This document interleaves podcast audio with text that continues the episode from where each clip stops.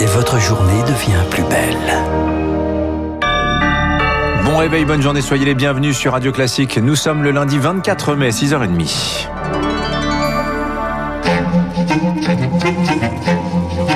6h30, 7h30, la matinale de Radio Classique avec Dimitri Pavlenko. Et on commence euh, ce journal avec cet incident aérien rarissime, un avion de ligne détourné hier dans le but d'arrêter un opposant politique, Augustin Lefebvre. Un vol Ryanair entre Athènes et Vilnius, contraint de s'arrêter à Minsk en Biélorussie. À son bord, Roman Protasevich, journaliste de 26 ans, très critique du président biélorusse Loukachenko. Il n'est pas remonté dans l'avion après cette escale forcée. Charles Bonner, les autorités ont prétexté une alerte à la bombe. Oui, c'est ce qu'indiquait dans un premier temps l'aéroport de Minsk. Une alerte à la bombe déclenchée lors de l'entrée de l'avion dans l'espace aérien biélorusse. Mais l'appareil fouillé a rien dedans. Les autorités autorités lituaniennes où devait arriver l'avion ont eu une autre explication. L'atterrissage forcé est dû à une bagarre entre passagers et membres d'équipage. Selon un proche du journaliste arrêté, cette bagarre aurait été provoquée par des membres du KGB, les services secrets biélorusses, héritage de l'époque soviétique. C'est eux qui ont donné l'alerte et sur ordre direct du président Alexandre Loukachenko, un avion de chasse MiG-29 est envoyé pour intercepter l'avion. Indignation de la communauté internationale, la Pologne dénonce un acte de terrorisme d'État. La Lituanie, un acte abject. L'Union européenne discute aujourd'hui de possibles sanctions. Des sanctions en plus de celles visant déjà le président Alexandre Loukachenko, euh, contesté dans la rue après sa réélection en août dernier. Euh, Charles Bonner et les États-Unis demandent également euh, la libération de cet opposant. En France, faut-il un numéro d'urgence unique? Eh bien non, répondent 200 professionnels de santé dans une tribune. Oubliez le 17 pour la police, le 18 pour les pompiers ou le 15 pour le SAMU et faites le 112 en cas d'urgence. C'est le sens d'une proposition de loi à examiner à l'Assemblée mercredi. Une fausse bonne idée pour François Braun, le président de SAMU Urgence de France. Il a signé cette tribune publiée hier par le JDD et il estime qu'il y a un risque de perte de chance au moment de l'appel. Imposer un numéro euh, qui va euh, de l'incendie au vol jusqu'à l'infarctus, c'est probablement imposer une personne qui va décrocher qui n'est plus un professionnel de santé. Et c'est ça qui nous pose un problème pour la qualité de la réponse que l'on va donner. On, sait bien, nous, dans la régulation médicale, que les premiers mots qui sont prononcés par les personnes qui nous appellent sont extrêmement importants pour pouvoir évaluer le degré d'urgence. Dès lors que ce n'est pas un professionnel de santé qui répond, on n'aura plus cette information essentielle et donc euh, on va avoir une réponse qui va être dégradée. C'est mettre en danger la vie des patients. Et François Braun qui plaide pour l'instauration de deux numéros, un pour les urgences de santé, un autre pour celles de sécurité. Un centre de vaccination éphémère va ouvrir mercredi à Bordeaux afin de lutter contre un variant préoccupant du coronavirus. Une cinquantaine de cas ont été découverts dans un foyer de contamination. C'est tout le quartier de Bacalan, dans le nord de la ville, qui va être vacciné sans distinction d'âge pour éviter que ce variant ne se répande.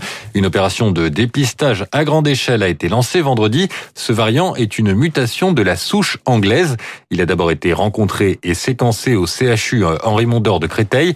Le chef du, le chef du service d'immunologie de cet hôpital, le professeur Jean-Daniel Lelièvre, estime que cette vaccination d'urgence à Bordeaux est nécessaire. Il a été classé comme préoccupant du fait de ces mutations euh, génétiques qu'on retrouve dans différents variants comme le, le variant sud-africain, le, le, variant euh, brésilien, mais également le variant indien. Ce type de virus peut être plus euh, transmissible que d'autres virus. On a peur évidemment que ce variant se développe et prenne une place épidémiologique dans le paysage de la pandémie de Covid-19. Donc l'idée, c'est très rapidement pouvoir vacciner autour pour faire une espèce de barrière pour empêcher qu'il ne diffuse en dehors de la région où on l'a détecté. Un propos recueilli par Cyprien Pézril. Et comment s'adresser aux jeunes quand on est le chef de l'État? La question euh, n'est pas nouvelle. Chaque président cherche sa réponse. Et autour d'Emmanuel Macron de montrer qu'il est câblé, branché, il a répondu aux youtubeurs McFly et Carlito des stars chez nos ados.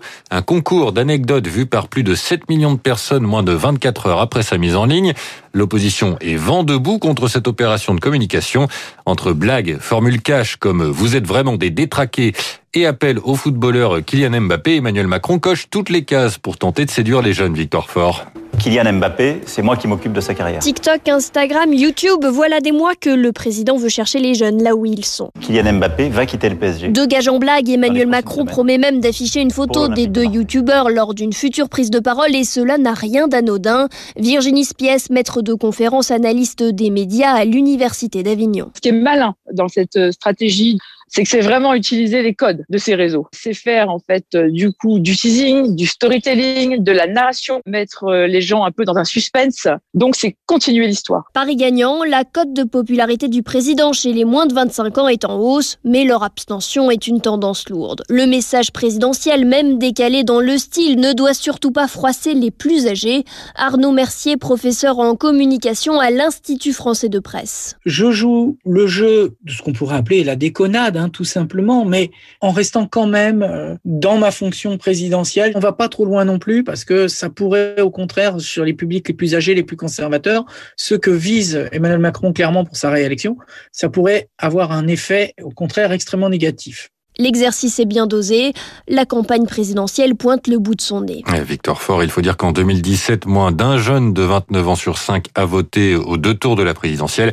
Emmanuel Macron était arrivé troisième du premier tour chez les 18-34 ans. Ils avaient plébiscité les extrêmes. D'abord Marine Le Pen, puis Jean-Luc Mélenchon. Du sport, pour terminer ce journal. Qu'on entend, c'est la foule sur la Grand Place de Lille hier soir. Les supporters ont célébré le quatrième titre de leur équipe en Ligue 1. Le LOSC a battu Angers 2 à 1. Ils ont manifesté donc bien après 21h et parfois sans masque et sans respect des, distanciations euh, physiques. On termine avec un, record en golf. L'Américain Phil Mickelson, 50 ans, est devenu le plus vieux lauréat d'un des tournois du Grand Chelem. Il a remporté hier le championnat PGA en Caroline du Sud. Comme quoi le golf, on peut gagner quand on a 20 ans, comme Tiger Woods en son temps, mais aussi à 50, comme Phil Mickelson. Merci Augustin Lefebvre. Vous revenez tout à l'heure à 7h30, 6h36.